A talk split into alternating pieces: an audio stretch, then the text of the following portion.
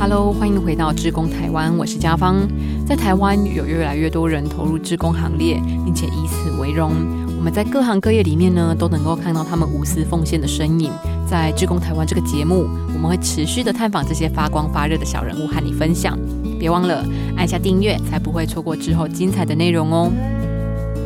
今天的这一集节目是台湾环境资讯协会这一系列的最后一集。我们邀请了金滩种子职工 Little 来和我们分享海滩的美丽与哀愁。一到夏天，我们总是要去海边，但是什么时候开始到海边，第一个映入眼帘的不再是一片蔚蓝的大海哦，而是一个接着一个煞风景的垃圾，一次性的外带饮料杯、吸管、塑胶罐瓶、垃圾袋。保利绒等等的堆积在海岸上，成为我们的海洋奇观呢。今天的访谈来宾 Little，他从业余的近滩志工，到加入环境资讯协会当起净滩种子，再把海洋守护的知识带回到课堂和小朋友分享。l i t 说，他曾经也很迟疑的问自己：问大海，捡垃圾有什么用啊？捡不干净，为什么还要继续捡？不过他后来发现啊，在净滩的世界里面。不存在沙滩不进，誓不回家这件事情。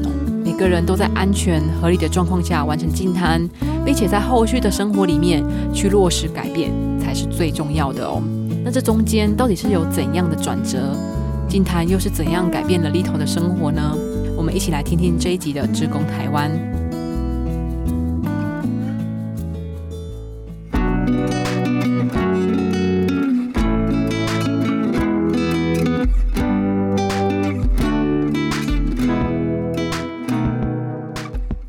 台湾的净坛活动啊，早在十五二十年前开始，到现在其实已经是非常的普遍了。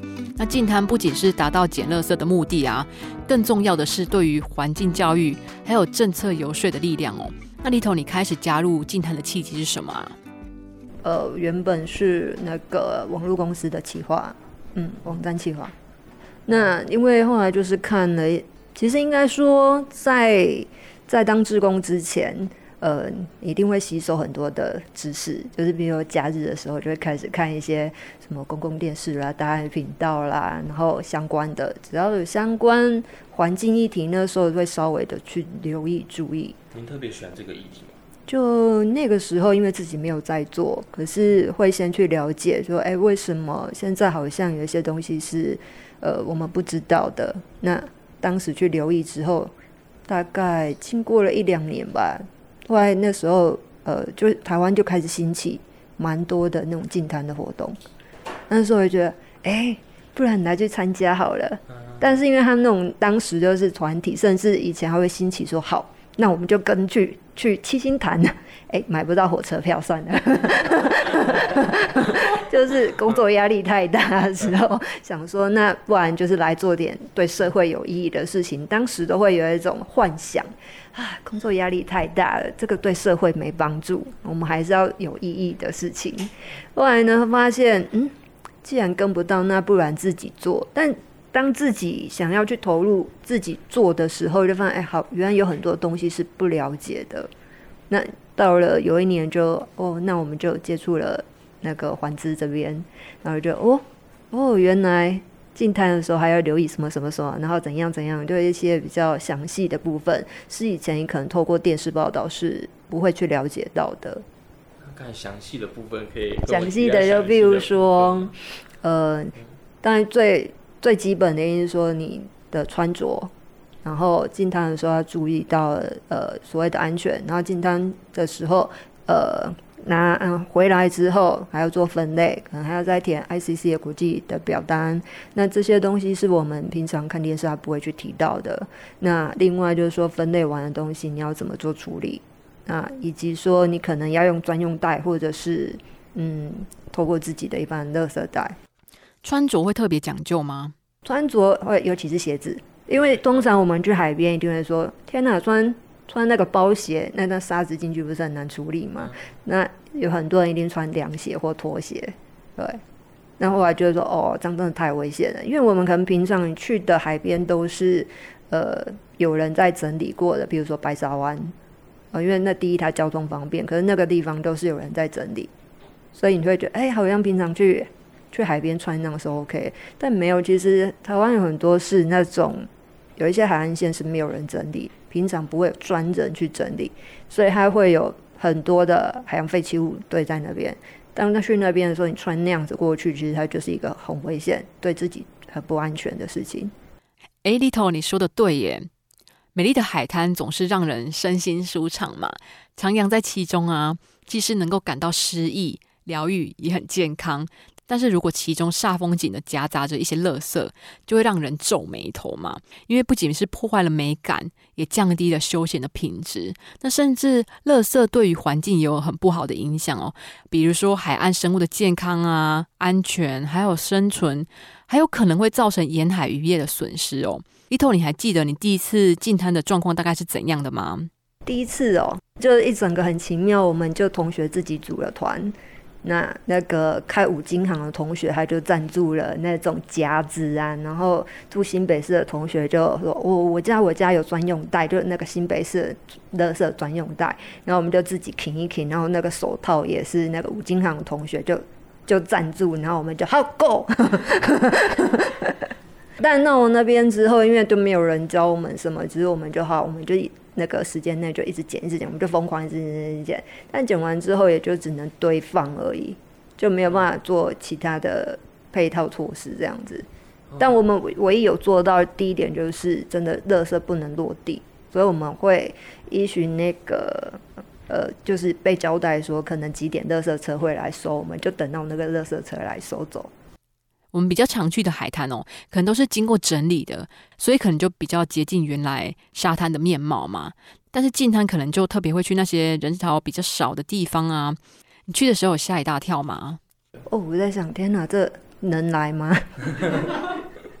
就比如说我们呃这边都会去国胜埔那边嘛，第一次都会去，呜，我的天哪，这整条海岸线都是垃圾。但因为它的那个。它的沙滩的宽度又比较大一点，它的幅度比较大，比一般我们，比如说呃白沙湾在过去那一带，它那边如果一涨潮，它整个沙滩其实是会不见的，所以你会感受不到。那一直到退潮，可能才会发现比较多垃圾。但是呃浅水湾，前像三支浅水湾那一带啊，呃如果你是有观光客会去的那一带，还是干净的，但它一直往。淡水的方向走，那一带是没有人整理的。那有听说他们像那一带就是，呃，没有经费，所以没有人会去整理。对，然后加上他那边有个造船厂，他可能以前丢弃了蛮多东西。我有一次我到那边是一整个很惊人，呜，这这这这 这这这能来吗？就差很多，就同样一个海岸线，都是隶属台湾海岸线，可是这边是干净的，虽然还是有垃圾。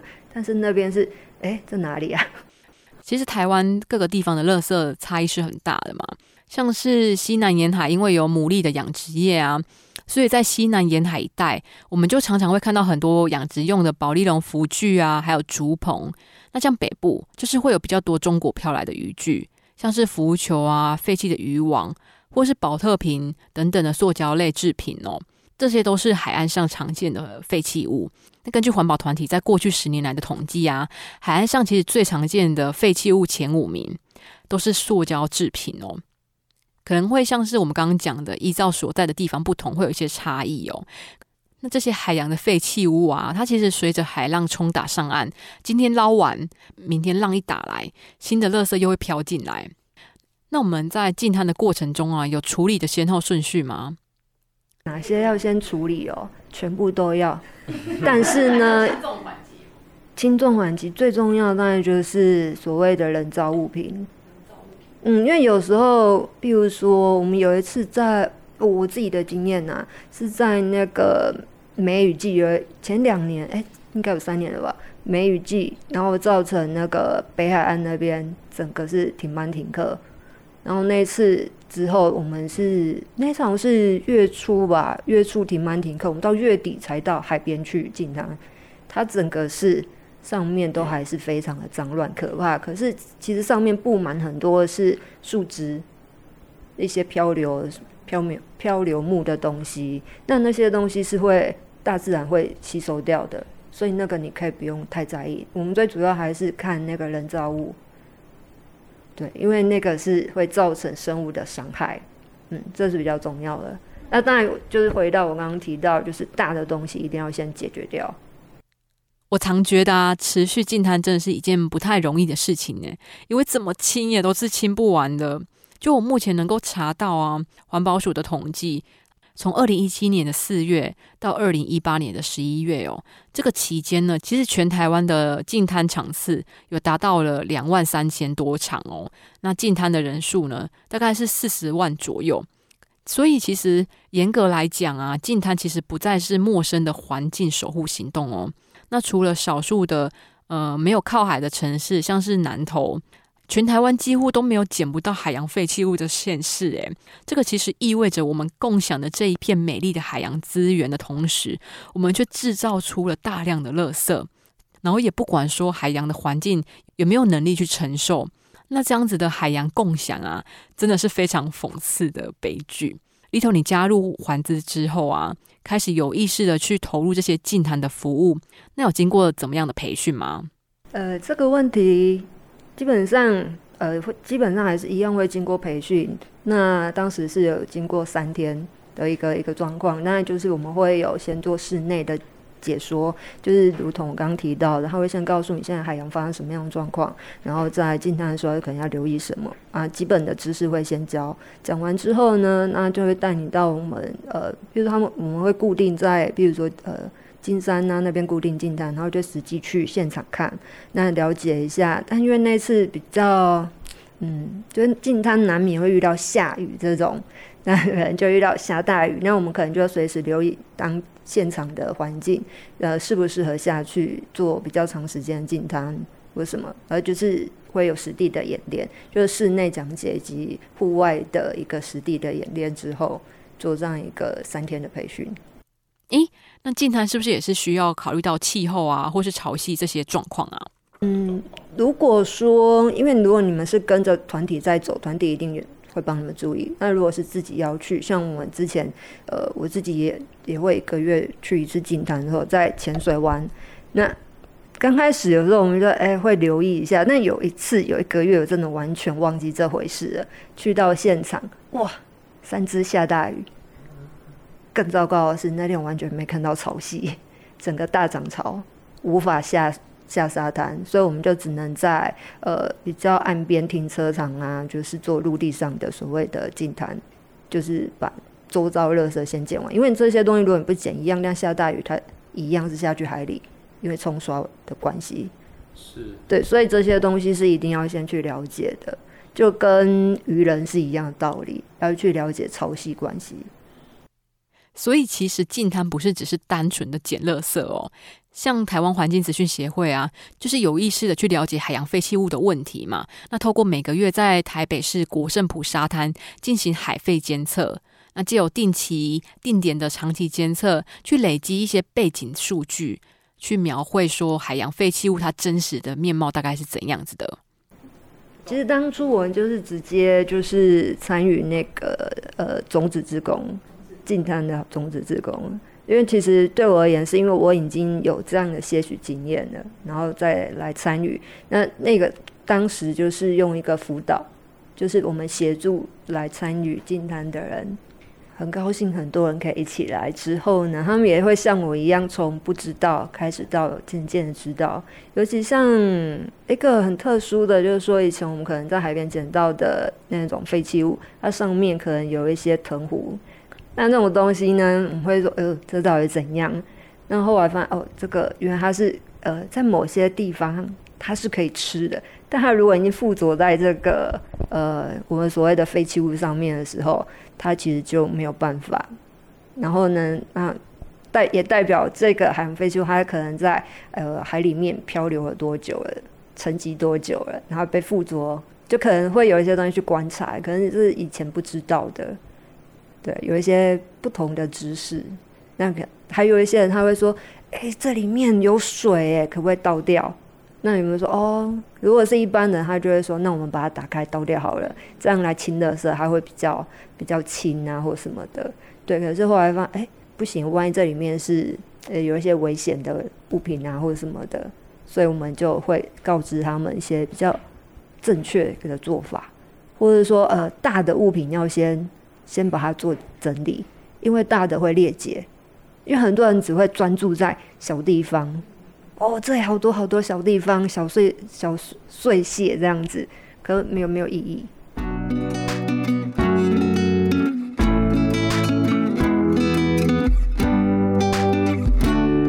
您现在收听的是《志工台湾》，本节目由好家庭联播网、台北 Bravo FM 九一点三、台中古典音乐台 FM 九七点七企划制作，Podcast 完整收录。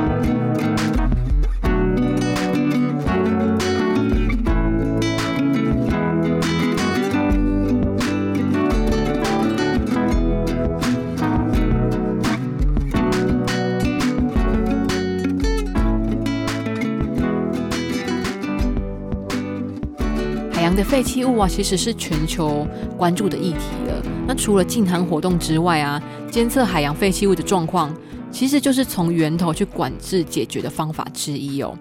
根据成功大学海洋科技与事务研究所的刘大刚教授，他团队的调查发现，台湾的海洋垃圾多是和油气还有日常生活相关。这个其实和很多国家的调查结果是一致的。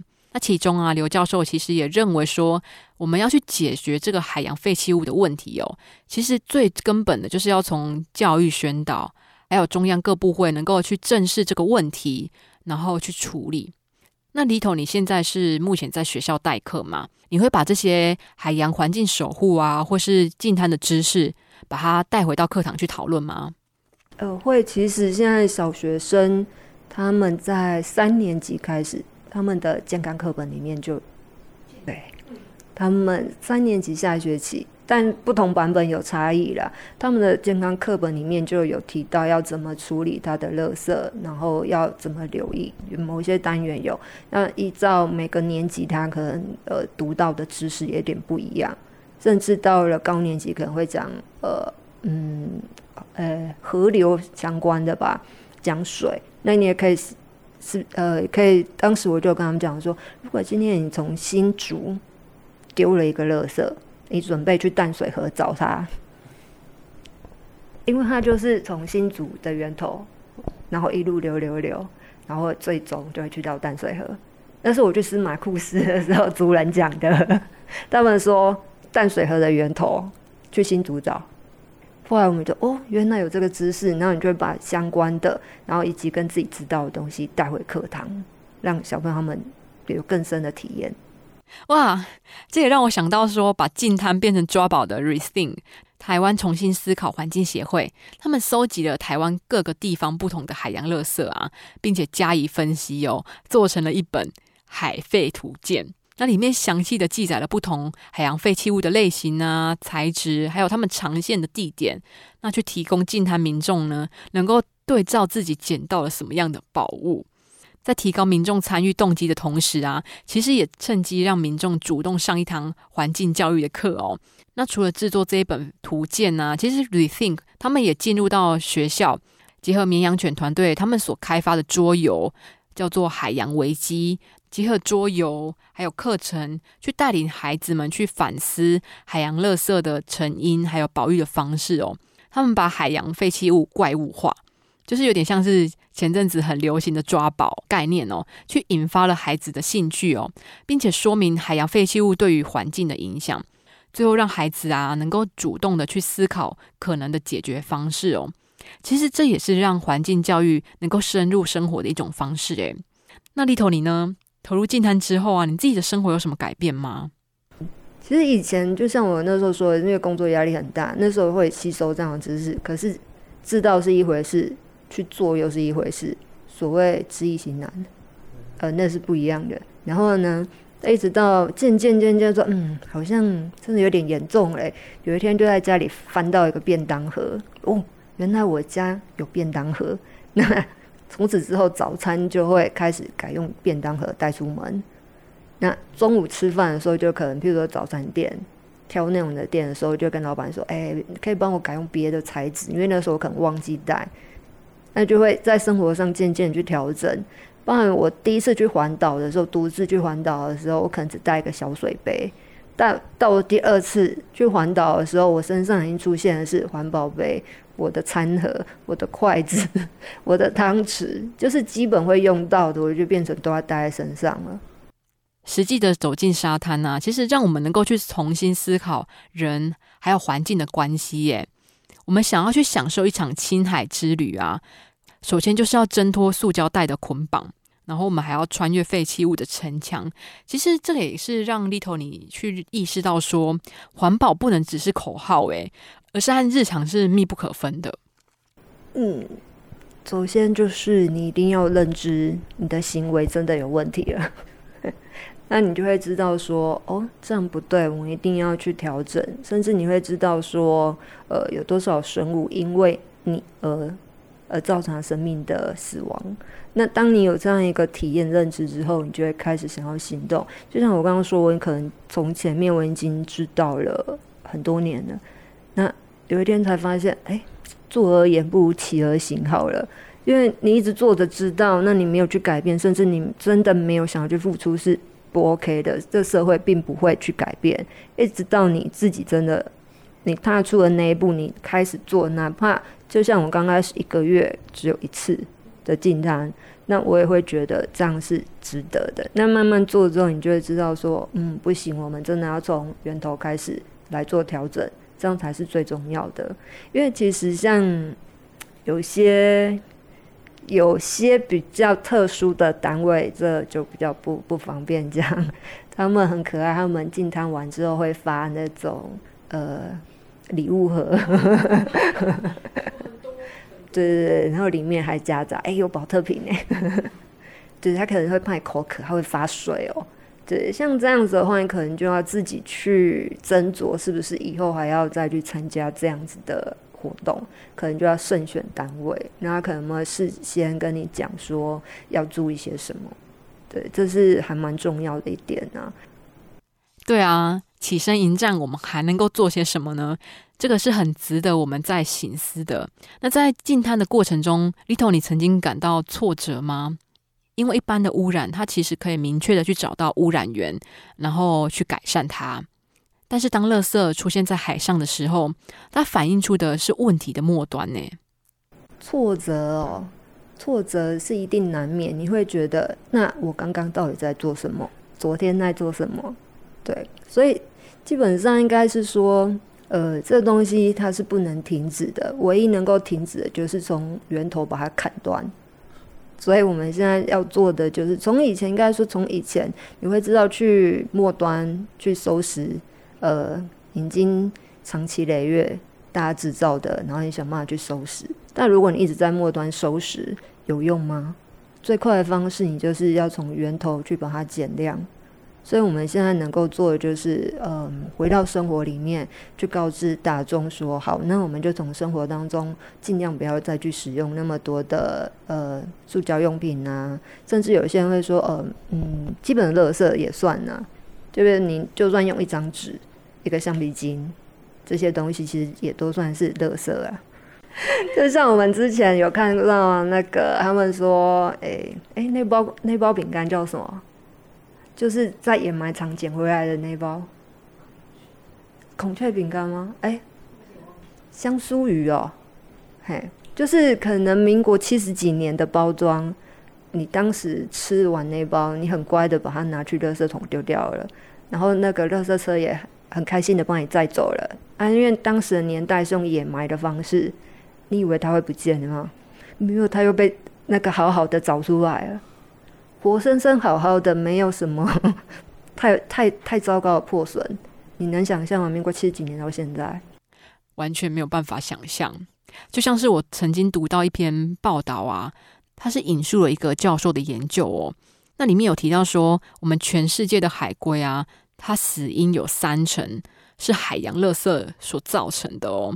那在去年二零一九年，海龟的救伤人员也发现，几乎每一只。被解剖的海龟肚子里面都有塑胶垃圾。那其中最让我讶异的就是，我们远在太平洋环礁岛屿上，信天翁的爸爸妈妈，就是鸟爸爸、鸟妈妈，也正在用看起来像是食物的塑胶碎片来喂食这些鸟宝宝。诶，可是这些塑胶碎片是没有办法被消化的嘛，所以最后这些鸟宝宝也因为营养不良而死亡。那就有研究人员啊去解剖了信天龙，在他们的体内啊找到了塑胶瓶盖、打火机、塑胶碎片，那其中啊还有一个打火机上面写的是繁体中文和电话号码，所以被判定来自台湾。其实看到这样子的报道和新闻啊，当下我真的是。如鲠在喉，哎，非常难受。呃，我们现在已经制造了很多的不该产生的一些人人造的废弃物了。那这些东西，因为它已经年累月被产生之后，呃，如果还在海边、海洋有海神的话，它真的有一天，他会把这些东西再卷回来，送回给我们人类。那避免有这一天的发生，所以我们现在呢，能够做的就是去第一，先去弥补。第二就是我们要把这个洞补起来，所以从日常生活当中，就是你要有意识的自己去呃自备餐具，然后不要产生过多的垃圾。那除了这之外，还有一个是我自己也会做到的，就是呃尽量的去呃把能够用的东西再去重新的去弥补它，去修复它。我连袜子都可以补。然后松紧带松掉了就自己自己换，那裤子破掉自己缝，衣服破掉自己缝。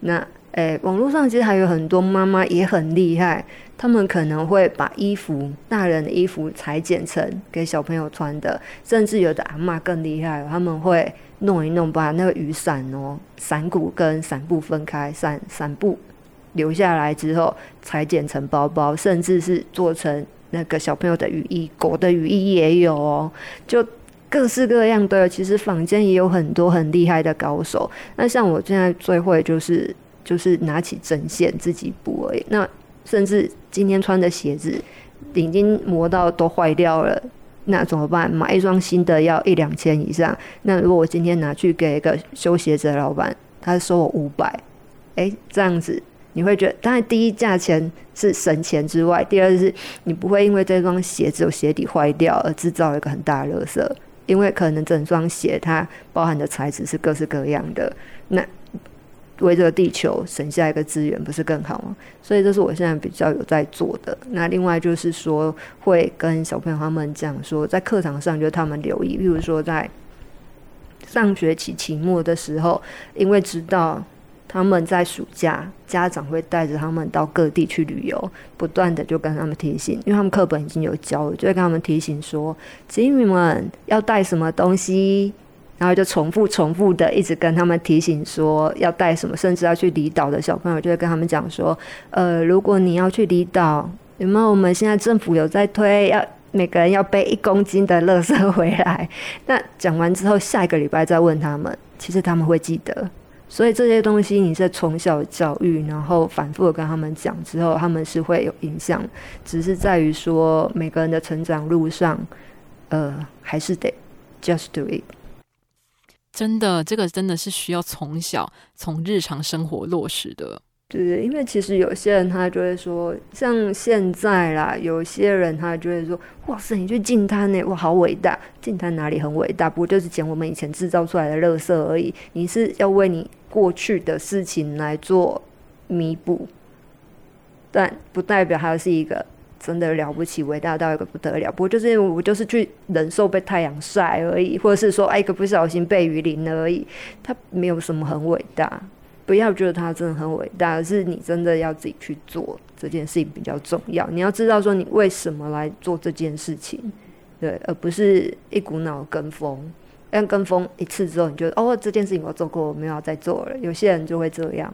是啊，从调整生活开始哦，海洋是需要大家共同守护的。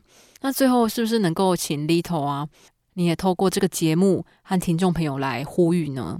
嗯，其实我们。在小学的时候，老师也这样教我们啊。我们在这个时代也是啊。小学的时候，我们也是都垃圾分类都做得很好。但我觉得这整个还是呃整个台湾的配套啊，而不是说我们消费者处理完，像我们小学的时候处理完，像我刚刚说的这个垃圾有啊有啊，我们也很乖的把它丢掉，很乖的分类。但是末端政府单位在处理的时候，它还有它的问题啦。那不然怎么会过了这么多年之后，哎，这个东西又再度从 掩埋的地方被挖出来了？就很多的东西还是要还是要留意，但你没有办法管到政府单位。如果以你自己个人的话，你可没办法。那能够做的就是从你自己开始，把你的生活顾好。那能够减量的就减量，那能够去修复的尽量的去处理，而不是我就是有钱买新的，新的就好用。这不代表是最对的观念。没错。那虽然环资会现在已经没有在做每个月的定期净滩的活动哦，因为他们发现说，在台湾已经有很多的团体啊，还有个人自发性的在做这些事情哦。海洋废弃物的议题其实已经成功的在社会里面去发酵了嘛，净滩的活动遍地开花。那环资也开始往下一段海洋废弃物的旅程迈进哦。就像是前几集副秘书长孙秀如也有跟我们分享说，环资会已经开启了台湾滨海掩埋场的调查计划。希望能够去尽量的掌握完整的掩埋场数据，那并且透过资讯公开啊、全面监督，去关心滨海掩埋场还有富裕公园的情况哦。其实我觉得啊，最重要的还是预警哦，在有废弃物它掉入海里之前呢，能够给予防堵，能够给予防堵，那一步步的去实现无塑海洋的梦哦。期盼透过今天的分享啊，能够号召更多为环境议题努力的战士。真的很谢谢今天 Little 的时间和分享。